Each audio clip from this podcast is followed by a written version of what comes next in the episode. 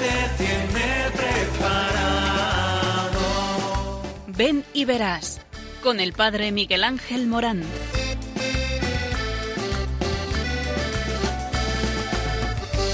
Aunque sean muchas las preguntas y si te surgen tantas dudas, de si es verdad lo que te canta.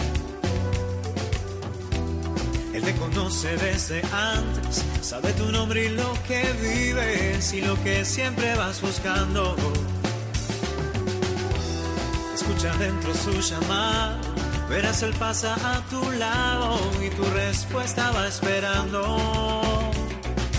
Ven y verás, ven y verás. Muy buenas tardes a todos aquí en Ven y verás, en las ondas de Radio María, hablando de algo muy interesante y que a ti, sobre todo, sí, tú que me estás escuchando, te va a interesar enormemente, eh, porque vamos a hablar del sentido de la vida. Eh, fíjate si es importante eh, que es aquello que hace que tu vivir sea para alguien o para algo. Y oye, eh, esto es interesantísimo. Y es que eh, Dios te ama. Y porque te ama, te llama. Y porque te llama, te envía. Y te envía a una misión. Todos en esta vida tenemos una misión. Tu vida es importantísima. El Señor sigue llamando hoy para que le sigamos. No podemos esperar a ser perfectos para responder con nuestro generoso aquí estoy, ni asustarnos de nuestros límites y de nuestros pecados, sino escuchar su voz con corazón abierto. Y a lo mejor esta voz es la voz de Radio María que hoy ha pegado la puerta eh, de eh, tu receptor y tú la has abierto en la sintonía y escuchas esto.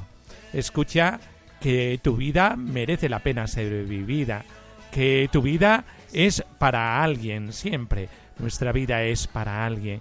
Eh, que ese alguien te lleva a una misión personal en la iglesia y en el mundo. Y vivirla en el hoy que Dios nos da es tan importante como que ahí está guardado, como en un cofre, el sentido de tu vida. Y todos podríais decir, ¿y qué es la vocación? Dios que ha creado al hombre por amor, lo ha llamado también al amor, vocación fundamental e innata de todo ser humano, porque el hombre fue creado a semejanza de Dios, que es amor. Desde su nacimiento, cada persona está destinada a la bienaventuranza eterna, el cielo. Dios crea a cada uno con un propósito, una misión. Esa misión es lo que se conoce como vocación. Y todos tenemos una vocación. Sí, sí, oyente. Todos hemos sido creados por Dios con un propósito y un fin. Dios ha querido para cada uno un proyecto único e irrepetible, pensado desde toda la eternidad. Antes de formarte en el vientre te elegí, antes de que salieras del seno materno te consagré.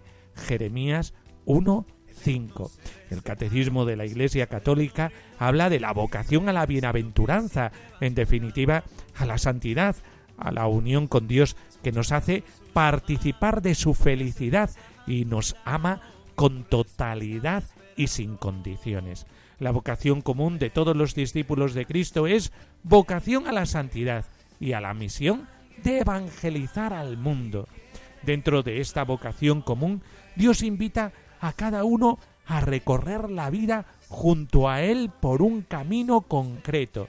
A algunos llama al sacerdocio ministerial, a otros a la vida religiosa y a otros, los laicos, los llama a encontrarle en la vida ordinaria, ya sea viviendo el celibato o la vocación matrimonial. Todos estamos llamados a ser santos, viviendo con amor y ofreciendo el propio testimonio en las ocupaciones de cada día, allí donde cada uno se encuentra. ¿Eres consagrado, consagrado? Sé santo viviendo con alegría tu entrega. ¿Estás casado? Sé santo, amando y ocupándote de tu marido o de tu esposa, como Cristo lo hizo con la Iglesia. Eres un trabajador, sé santo, cumpliendo con honradez y competencia tu trabajo al servicio de los hermanos. Eres padre, abuela o abuelo, sé santo, enseñando con paciencia a los niños a seguir a Jesús. Tienes autoridad, sé santo, buscando por el bien común y renunciando a tus intereses personales. Y es que esta llamada a la vocación la tenemos todos, indistintamente, seamos quien seamos. Por eso, oye, estate atento al, al receptor, porque estamos hablando de ti.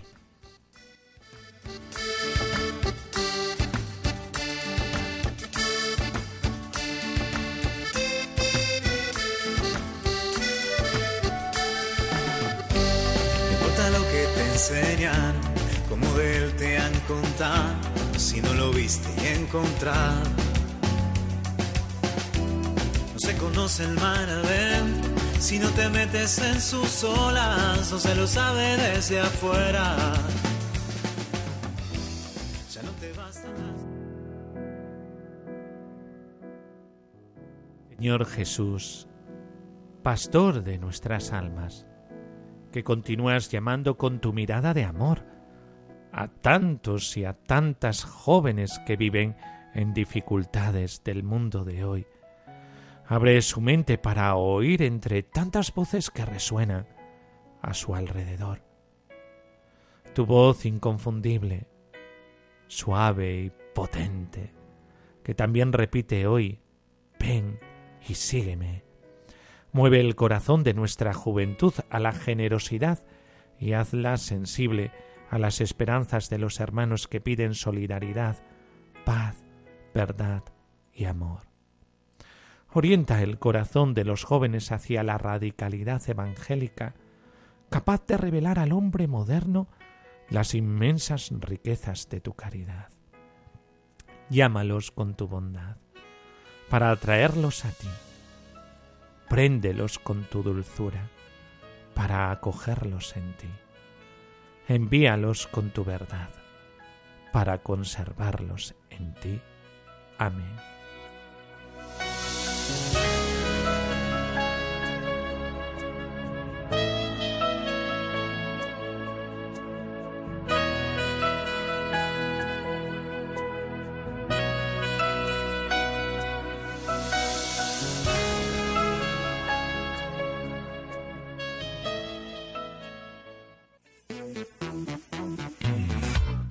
Bueno, acabamos de celebrar la Jornada Mundial de Oración por las Vocaciones. Este 12 de mayo pasado, domingo del Buen Pastor, la Iglesia celebraba la 56 Jornada Mundial de Oración por las Vocaciones. En su mensaje para la Jornada Mundial de las Vocaciones del 2019, el Papa Francisco recordó el reciente sínodo dedicado a los jóvenes, celebrado en el Vaticano en octubre de 2018, y la Jornada Mundial de la Juventud realizada en Panamá en enero de este año.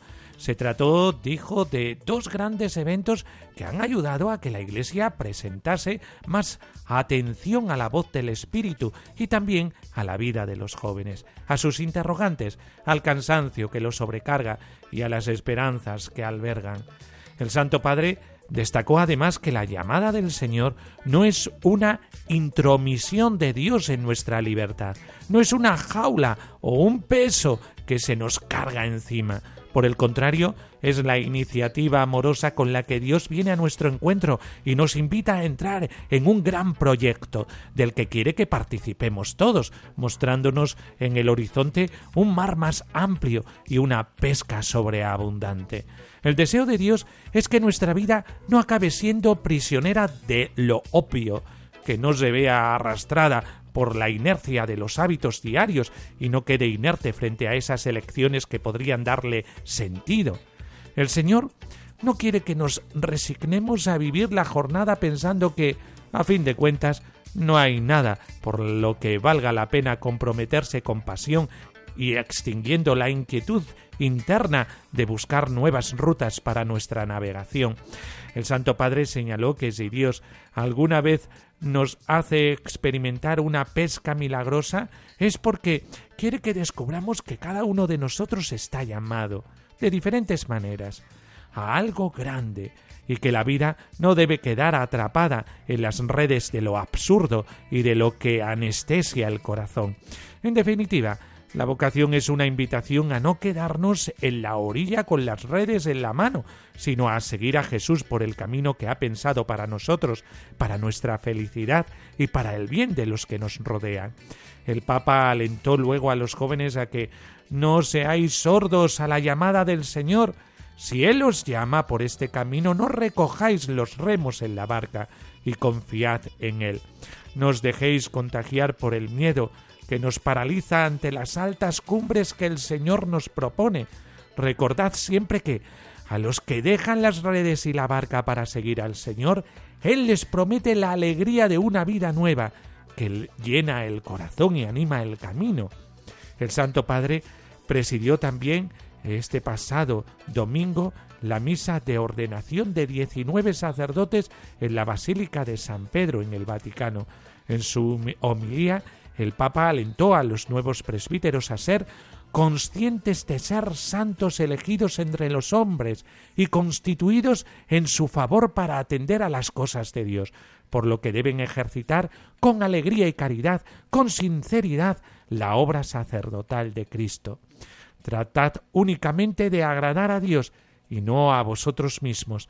La alegría sacerdotal solo se encuentra sobre este camino tratando de agradar a Dios que te ha elegido.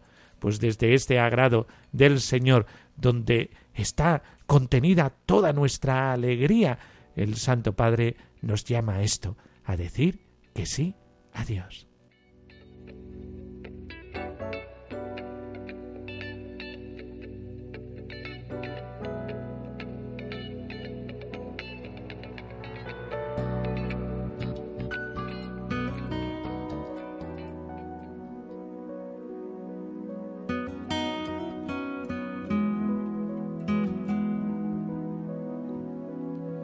Evangelio según San Juan. Al atardecer bajaron sus discípulos a la orilla del mar, y subiendo a una barca se dirigían al otro lado del mar, a Cafarnaún. Había ya oscurecido y Jesús todavía no había venido a ellos. Soplaba un fuerte viento y el mar comenzó a encresparse. Cuando habían remado unos veinticinco o treinta estadios, ven a Jesús que caminaba sobre el mar y se acercaba a la barca y tuvieron miedo. Pero él les dijo, Soy yo, no temáis. Quisieron recogerle en la barca, pero enseguida la barca tocó tierra en el lugar a donde se dirigían.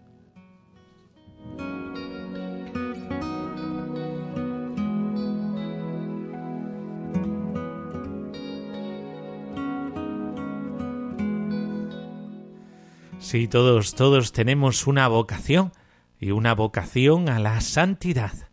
Y el camino para llegar a ella es la lanzadera, y la lanzadera puede ser el sacerdocio, puede ser la vida religiosa, la vida consagrada, o puede ser eh, el matrimonio, o el laico célibe eh, que está al servicio de los demás.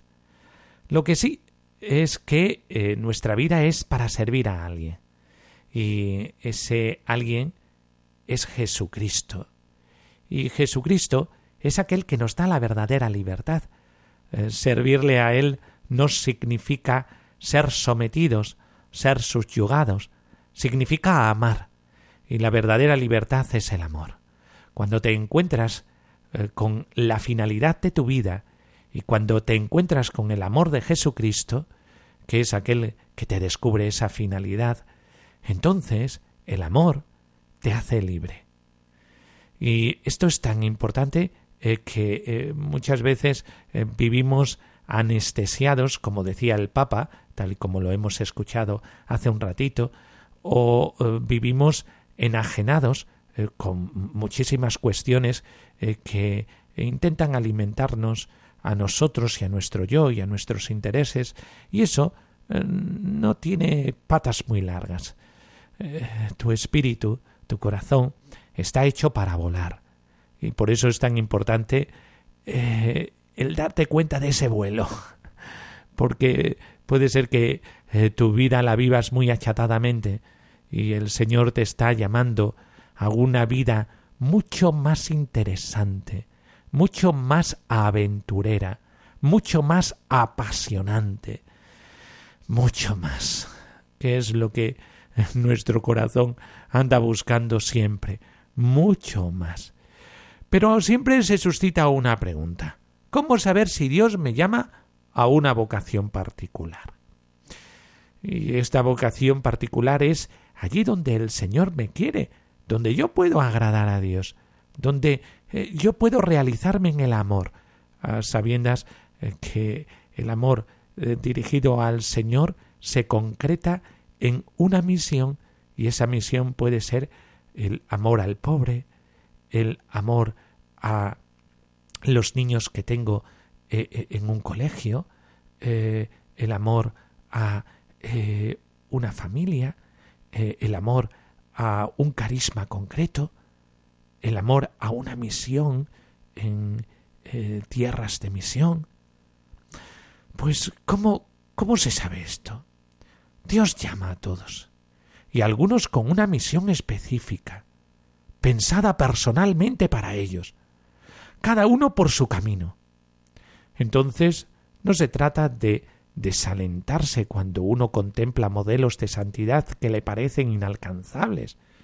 Hay testimonios que son útiles para estimularnos y motivarnos. De hecho, en este programa eh, eh, tenemos eh, una sección de testimonios. ¿Por qué? Porque podemos hablar mucho de la vocación, pero cuando alguien nos habla de su propia vocación, es interesantísimo. Es decir, estamos hablando de una experiencia. Y esta experiencia, así como la puede vivir uno, la puede vivir otro. Por eso, eh, estimularnos, motivarnos, pero no para que tratemos de copiarlos, porque eh, eso hasta podría alejarnos del camino único y diferente que el Señor tiene diseñado para nosotros. Lo que interesa es que cada creyente discierna su propio camino y saque a la luz lo mejor de sí, aquello tan personal que Dios ha puesto en él, y no que se desgaste intentando imitar algo que no ha sido pensado para él. Todos estamos llamados a ser testigos, pero existen muchas formas existenciales de testimonio. De hecho, cuando el gran misterio eh, se hace eco en nuestra vida de la vocación, eh, pues eh, rompe moldes. Por eso San Juan de la Cruz escribía su cántico espiritual. Prefería evitar reglas fijas para todos y explicaba que sus versos estaban escritos para que cada uno los aproveche según su modo, porque la vida divina se comunica a unos en una manera y a otros en otra. El contexto en el que una persona puede descubrir su vocación es el de la oración, es decir, la relación viva y personal con Dios. A la pregunta de cómo yo puedo descubrir mi vocación, ya sabes, la oración es absolutamente necesaria para la vida espiritual. Es como la respiración que permite que la vida del espíritu se desarrolle. En la oración se actualiza la fe en la presencia de Dios y de su amor. Se fomenta la esperanza que lleva a orientar la vida hacia Él y a confiar en su providencia. Y se agranda el corazón al responder con el propio amor al amor divino. Nuestro principal modelo, ¿quién es? Es el Señor. Jesús ora antes de los momentos decisivos de su misión. Antes de que el Padre dé testimonio de él en su bautismo y de su transfiguración, y antes de dar cumplimiento con su palabra al designio de amor del Padre, Jesús ora también ante los momentos decisivos que van a comprometer la misión de sus apóstoles. Antes de elegir y de llamar a los doce, antes de que Pedro lo confiese como el Cristo de Dios, y para que la fe del príncipe de los apóstoles no desfallezca ante la tentación.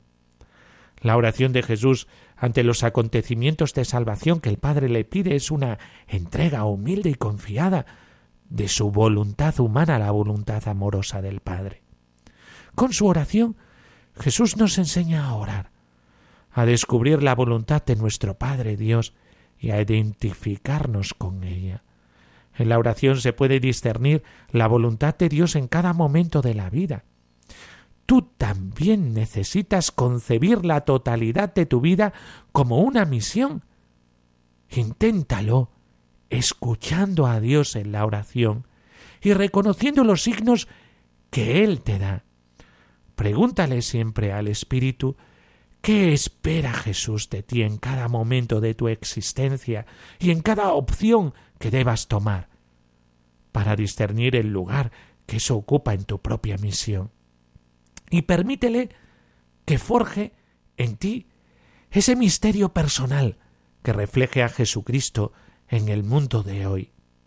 Además, en el momento del discernimiento vocacional puede ser de gran ayuda la figura del director espiritual, es decir, aquella persona a la cual nos ponemos nos podemos confiar y que a través de sus consejos nos ayuda a descubrir la voluntad de Dios y a luchar para ponerla en práctica.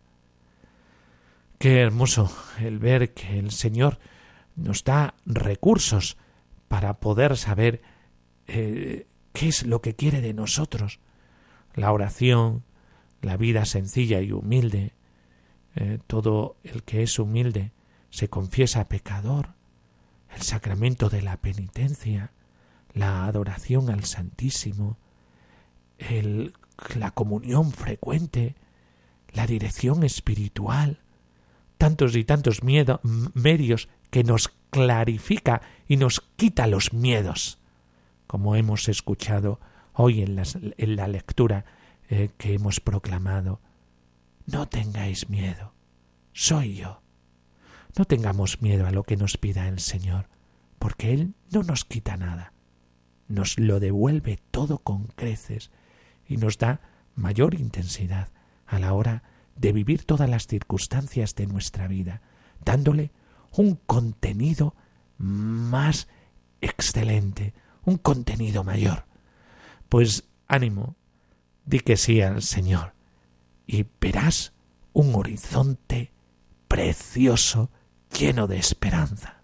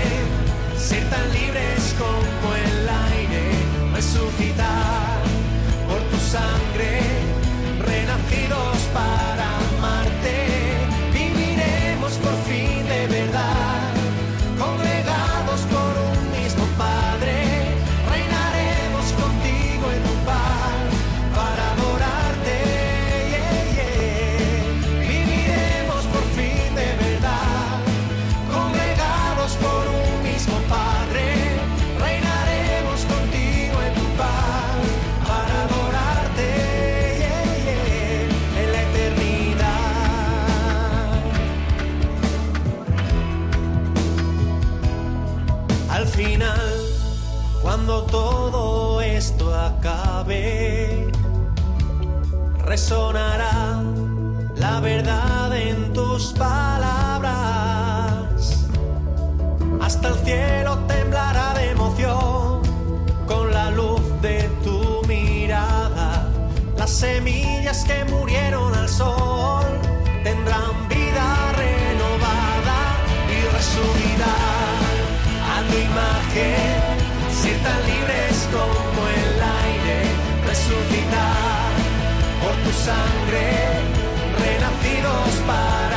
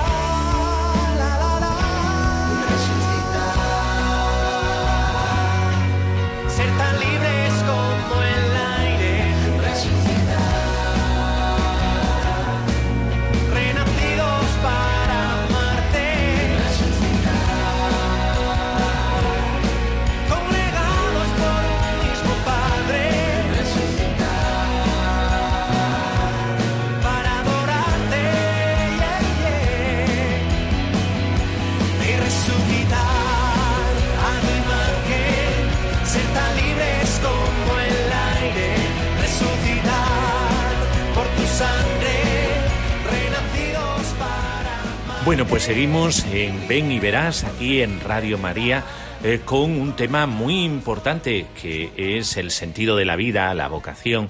Y como estáis escuchando en el programa, eh, todos somos llamados, eh, porque nuestra vida es útil.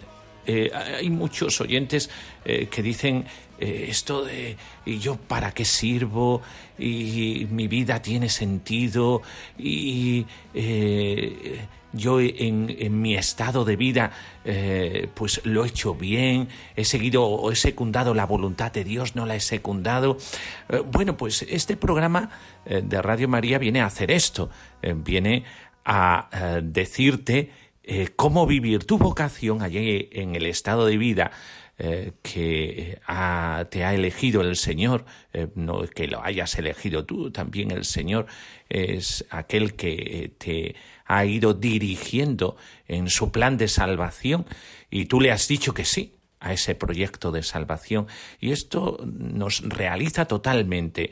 Eh, por eso esta sección, esta sección de Ven y Verás, que es la sección testimonial, porque ya podríamos hablar mucho teológicamente eh, de la vocación eh, o incluso hasta pastoralmente, eh, pero todos necesitamos que alguien desde su experiencia nos hable de la vocación.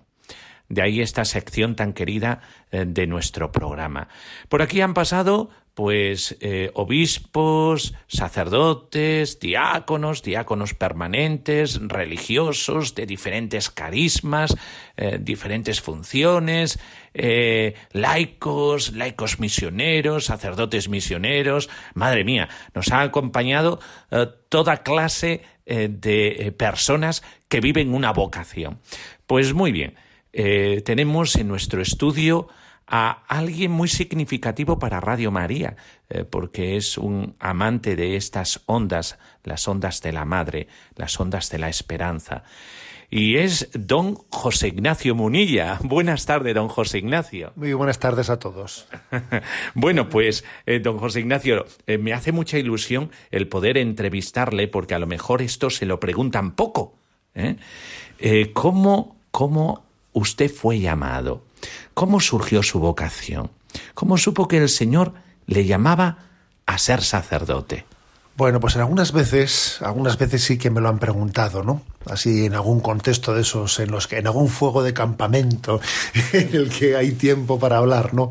Y te lanzan esa pregunta. También recuerdo, pues que en una ocasión la revista Misión Joven me pidió que escribiese un poco mi vocación, pero pocas veces, ¿verdad? La verdad es que solemos hablar de una cosa así. Y es hermoso ¿eh? hacer memoria de qué manera el Señor no puso los ojos en ti.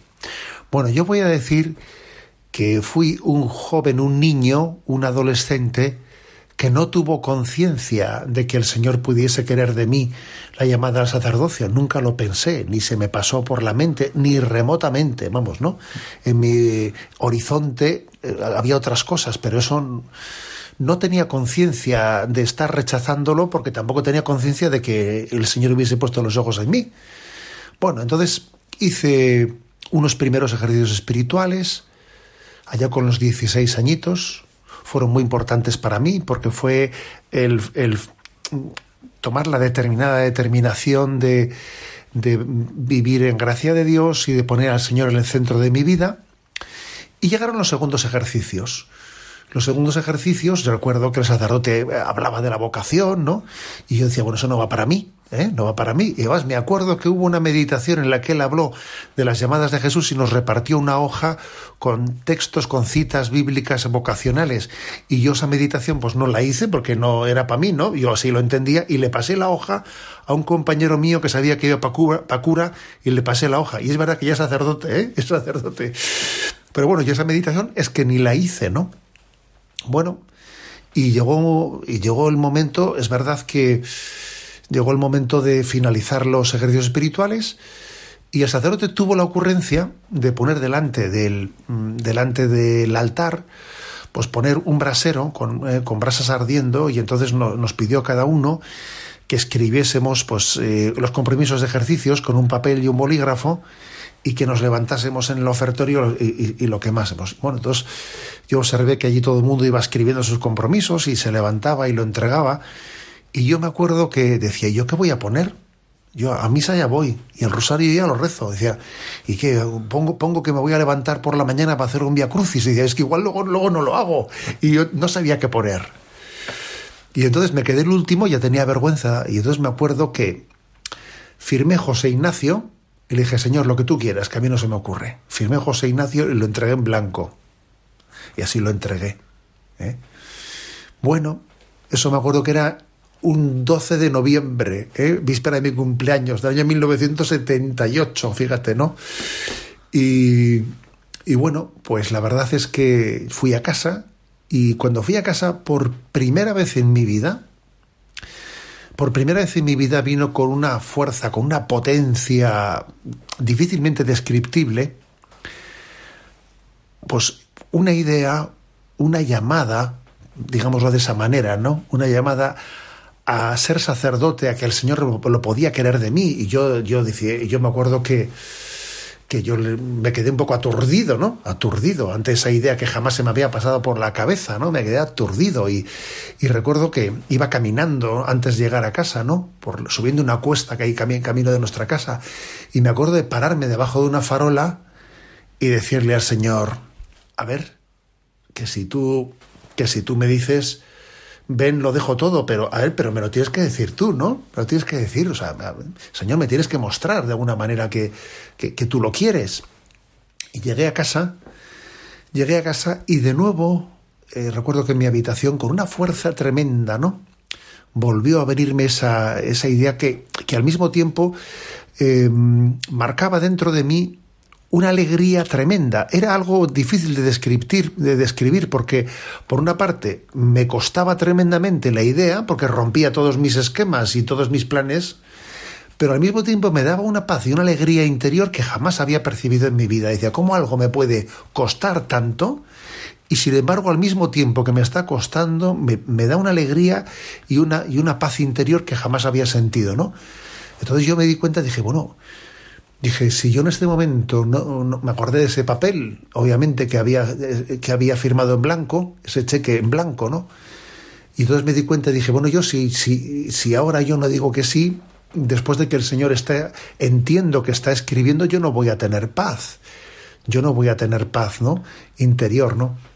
Y entonces me acuerdo que, que pronuncié mi, mi sí interior. ¿eh? Y esa noche ya se lo dije a mi madre.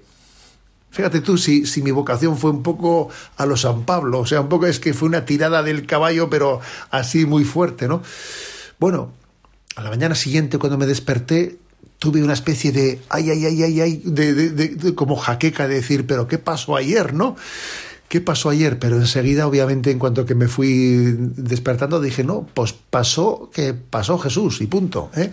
Pasó Jesús por mi vida. Y voy a decir que, bueno, pues ya esa mañana siguiente a mis compañeros, a los dos o tres más allegados, se lo dije, que se quedaron perplejos, lógicamente. Y mi vocación fue así. La verdad es que fue, fue una vocación, pues, desde luego muy distinta a otras, porque recuerdo haber ido al seminario un año después y yo tenía la curiosidad de decir a mis compañeros, ¿y lo tuyo cómo fue? ¿Y lo tuyo cómo fue? Tenía la curiosidad de comparar mi, mi vocación con la de ellos. Y llegué a la conclusión de que no hay dos vocaciones iguales, que cada uno ha tenido un camino distinto por el cual ha sido llamado, ¿no?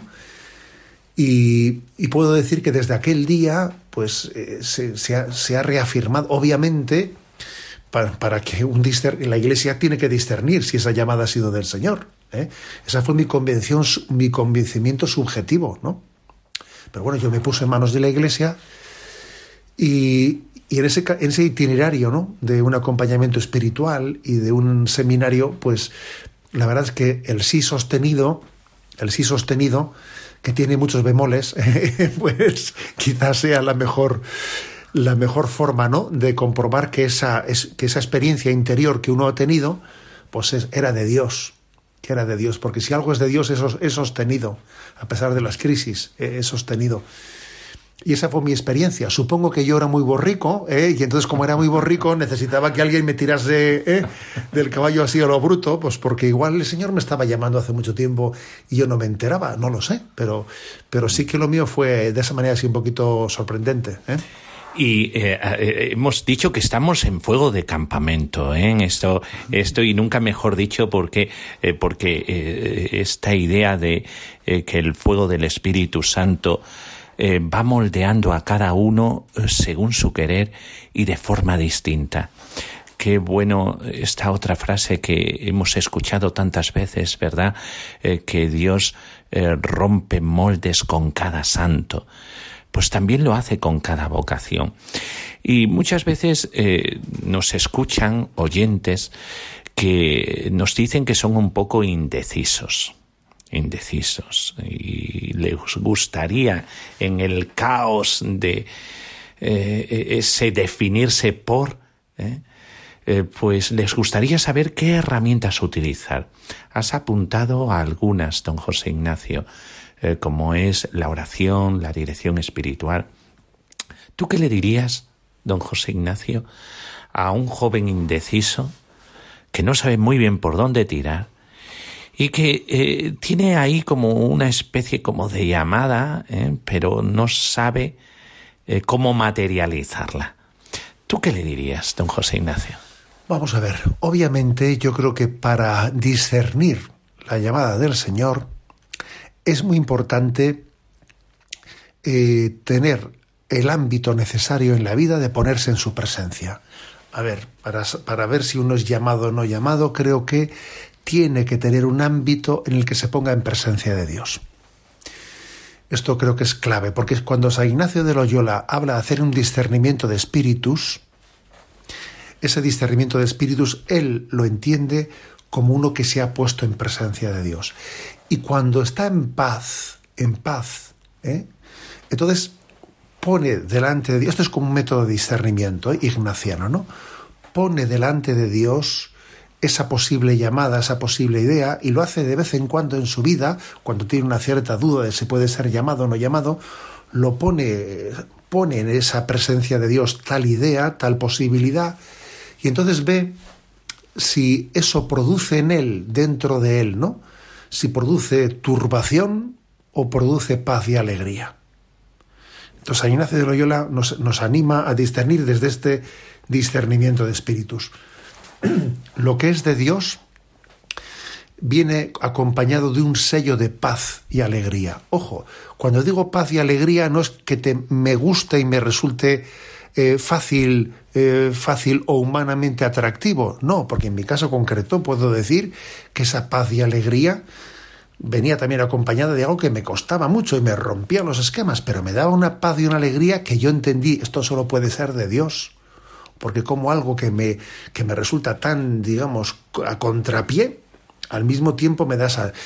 Entonces es un gran, eh, es un, es un método de discernimiento. Ahora, obviamente ese método de discernimiento no en todas las personas tiene la misma facilidad, porque puede haber personas que por su forma de ser son más inseguras, dubitativas y tienen una cruz.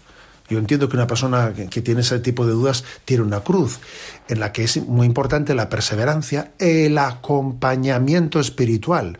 Ojo, el acompañamiento espiritual es clave porque eh, ante la hipótesis de que uno pueda ser llamado por el Señor, que es una, un tesoro tal cosa, ¿qué hacemos con un tesoro?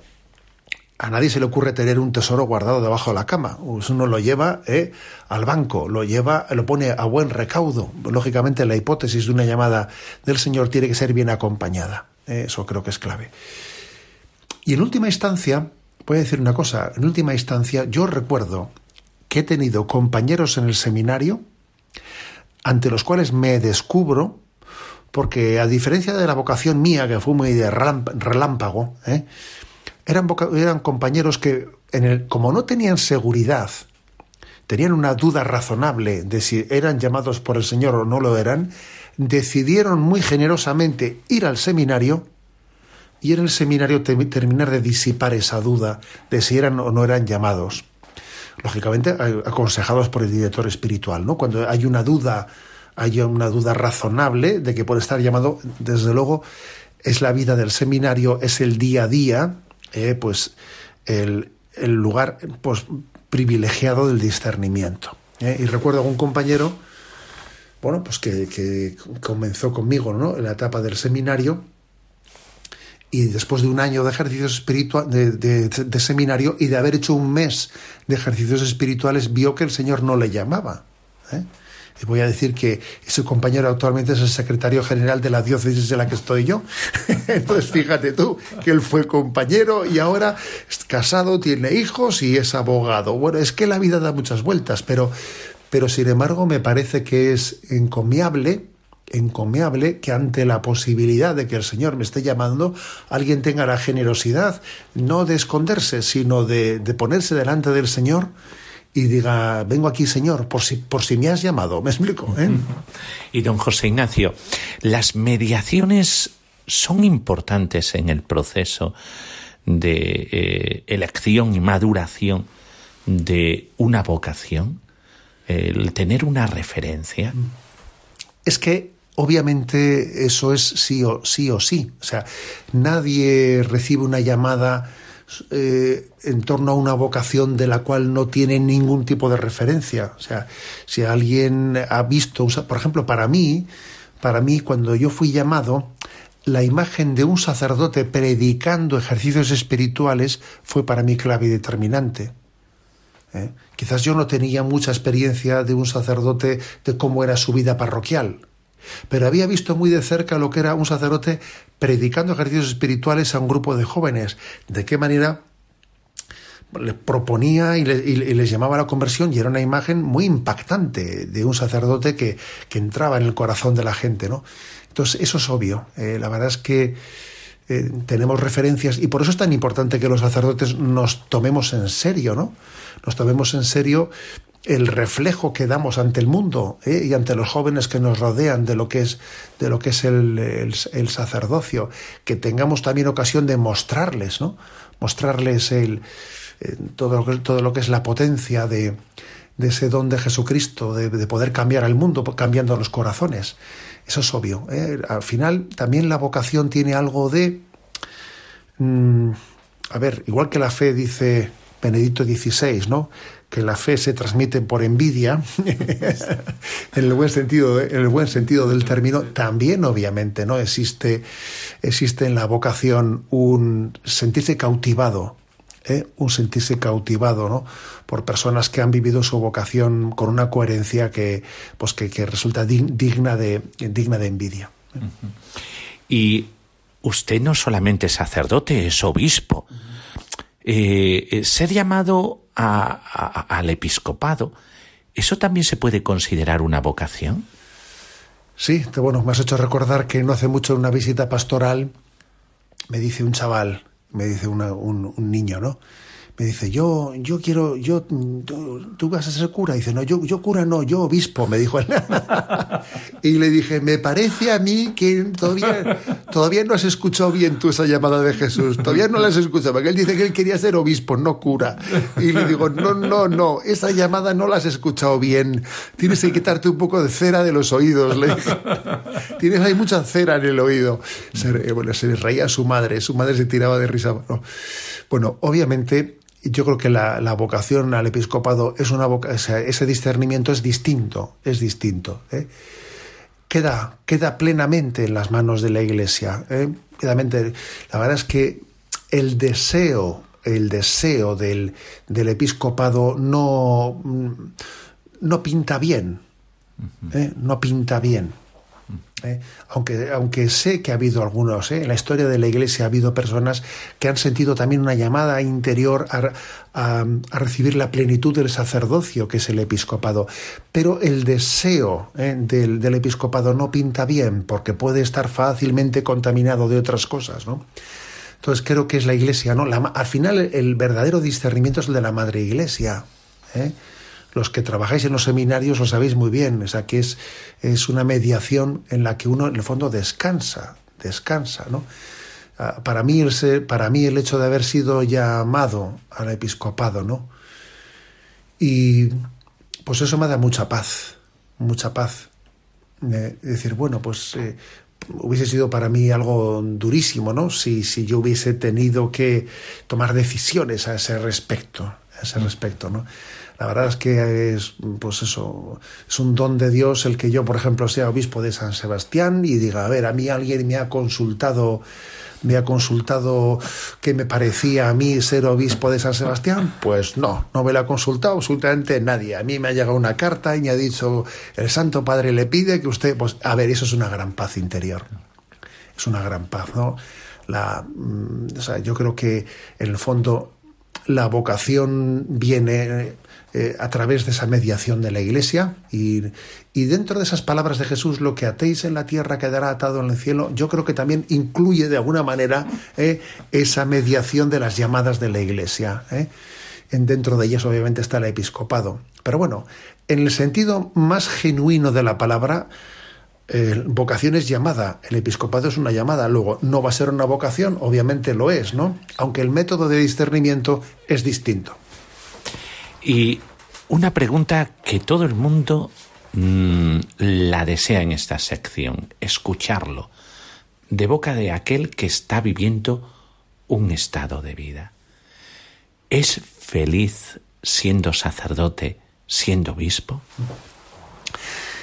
Los oyentes de Radio María ya me han escuchado más de una vez decir la siguiente frase, que sé que algunos se ríen con ella, pero creo que es una frase muy seria. ¿eh? Yo soy feliz y sufro al mismo tiempo. O si quieres te lo digo al revés, sufro y soy feliz. ¿eh?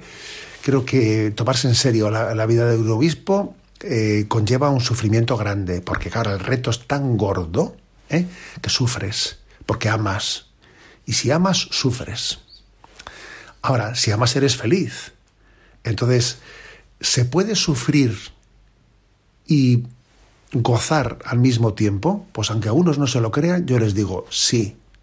Es más, creo que solamente así es verdad. Yo soy alegre, o sea, yo, yo disfruto, yo soy feliz y sufro al mismo tiempo. Y no creo en una felicidad que no sufra, porque entonces es una felicidad irreal. ¿eh? Y no creo en un sufrimiento cristiano, si es cristiano, que no conlleve felicidad, porque entonces es que no ha encontrado a Jesucristo y su esperanza en medio de, en medio de la cruz, ¿no? Luego yo digo, sí, soy feliz, creo que es un regalazo, ¿no? La vocación que Dios me ha dado, pero también os pido que, que, oréis, ¿no?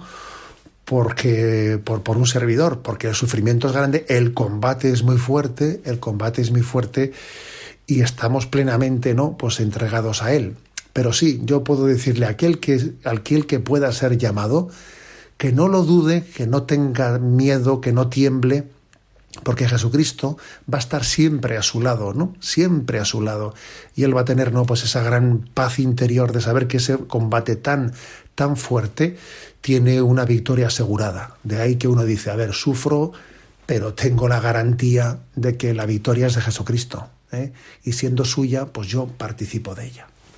Muchísimas gracias, don José Ignacio, por sus palabras, por estar aquí en Ven y Verás, en Radio María, estas ondas que le son tan familiares y tan queridas. Muchísimas gracias, don José Ignacio. Muchísimas gracias y felicidades por vuestro programa, ¿eh? porque bueno, pues porque es importantísimo, ¿no? Que estéis recopilando todos estos testimonios, etcétera, de lo que el Señor hace con nosotros y agradezco a todos los oyentes que oráis por las vocaciones. ¿eh? Esa oración es un tesoro y os lo agradecemos de todo corazón. Muchas gracias, que Dios le bendiga. Y seguimos aquí, en Ven y Verás, en las ondas de Radio María. No apartéis del receptor.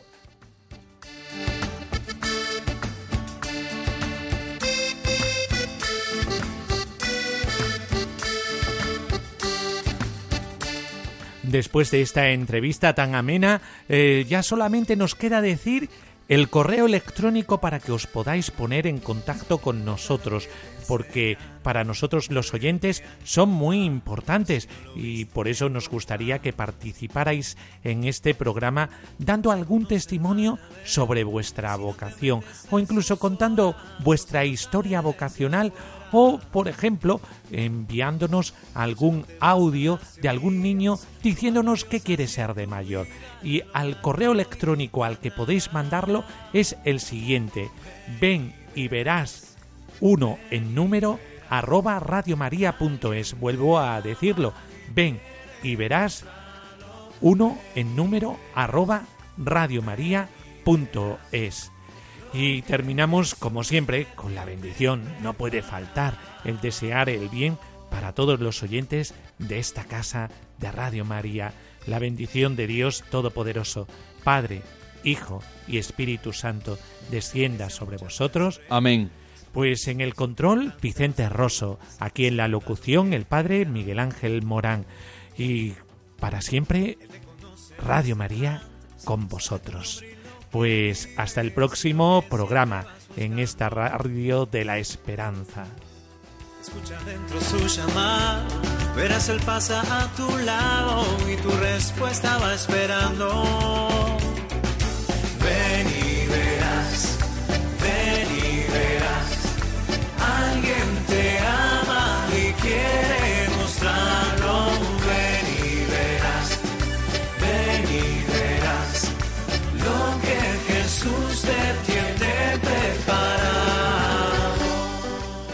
y verás con el Padre Miguel Ángel Morán.